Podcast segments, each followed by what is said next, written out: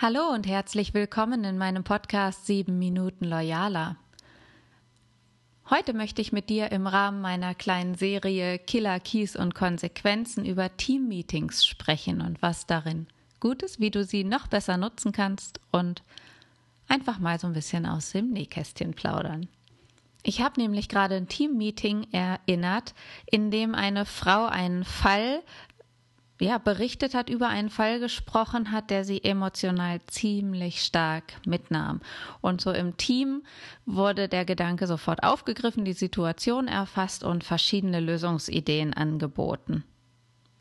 Hinterher war die Frau sehr erleichtert und bedankte sich auch bei allen anderen für die Unterstützung. Also eigentlich war alles gut, ne?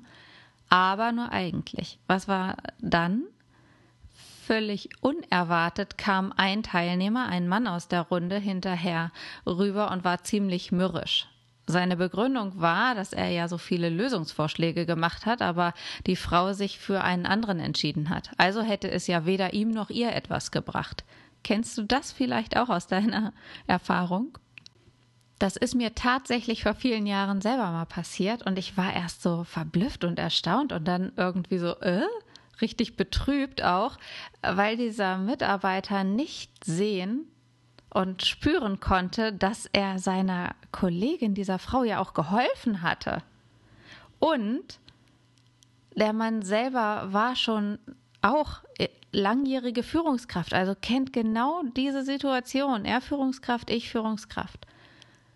Und der konnte es in dem Moment nicht greifen und das möchte ich dir aber so mitgeben gerade im Kontext eines Teammeetings geht es in der Mitarbeiterführung nicht immer nur um Lösungen. Es geht auch um die Kultur, um das Miteinander, um das gegenseitig Auffangen, sich gegenseitig den Raum zu geben, aufmerksam zu sein.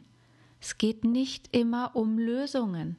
Es geht darum, mal zuzuhören, sich gegenseitig zu entlasten auch Menschen mit unterschiedlichen Erfahrungen und Hintergründen und Einstellungen zu einer super loyalen und funktionsfähigen Mannschaft, zu einem richtigen Team zusammenzubauen. Und die Frau damals, sie war schon deshalb erleichtert, weil sie sich jetzt ihre Erfahrung, diesen Fall da, endlich mal von der Seele reden konnte. Ja, sie war dankbar, weil sich so viele Menschen um sie herum ernsthaft bemühten, ihr Lösungen für ihr Problem zu bieten und welche zu finden. Und sie war auch froh, dass sie sich einfach nicht mehr allein gefühlt haben musste, ja? Also sie war mit dem Problem nicht mehr allein.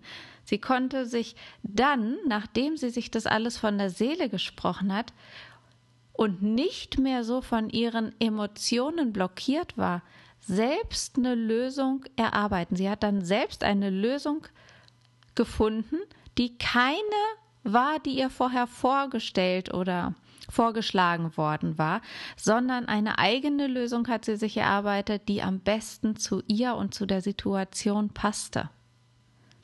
So, würdest du jetzt aber sagen, dass deshalb das Teammeeting oder diese Fallbesprechung für einen Hund war? Nee. Da ist noch viel mehr bei rausgekommen.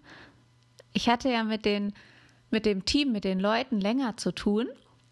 Und nach einiger Zeit, ich weiß nicht, zwei Monaten oder so, saßen wir in fast der gleichen Runde wieder zusammen. Und dieser mürrische Mitarbeiter von eben, ja, der bekam in dem Folgemeeting nach etwa acht Wochen von den Kollegen die Rückmeldung, dass es seit diesem letzten Tag, seit dieser Fallbesprechung dieser einen Frau sehr viel angenehmer sei, mit ihm zusammenzuarbeiten. Was? Das ist so ein Typ gewesen, so duff, duff, duff, norddeutsch, wenige Worte, klare Haltung, so irgendwie so, ja, Mag man es als stumpf bezeichnen? Weiß ich jetzt nicht. Aber auf jeden Fall hat er das Feedback bekommen im Folgetermin, dass es viel besser geworden sei, mit ihm zusammenzuarbeiten, weil er viel aufmerksamer geworden ist und viel einfühlsamer agiert seitdem. Und das war für mich so ein Augenöffner, so, ja, das hat dem auch was gebracht und den anderen auch, weil die ganzen Leute im Teammeeting, die haben das mitgekriegt und die können auch was davon mitnehmen. Und das ist so, es ist nicht immer alles umsonst, nur weil es nicht sofort zu einem Ergebnis kommt oder weil sofort irgendwie die Häkchen dran gemacht werden können.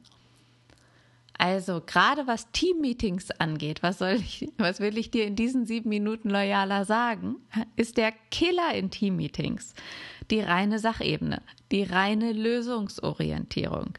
Keys, Schlüssel dagegen, ist wirklich erstmal der Vertrauensrahmen und dass du ein loyales Teamgefühl vermittelst. Und du kannst das ganz besonders stark als Führungskraft in der Hand halten, indem du dich mit der Ruhe dem auch hingibst und, und wirklich nur das in dem Moment Raum hat und nicht abhaken, abhaken, abhaken, sondern mal runterkommst zusammen mit deinem Team. Und wenn die merken, es ist Zeit zum Atmen, dann ist auch Zeit zum Aussprechen von Dingen und du kommst viel besser an deine Leute dran.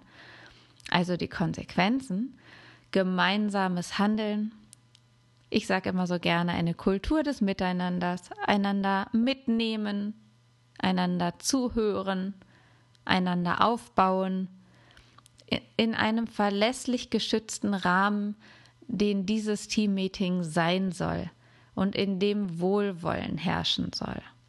Also wenn du jetzt in deine neue Woche gehst, lade ich dich ein, wenn du Gruppenbesprechungen hast, einfach mal genau hinzuschauen und hinzuhorchen, was wird da besprochen, wie viel Ruhe benötigt das Ganze?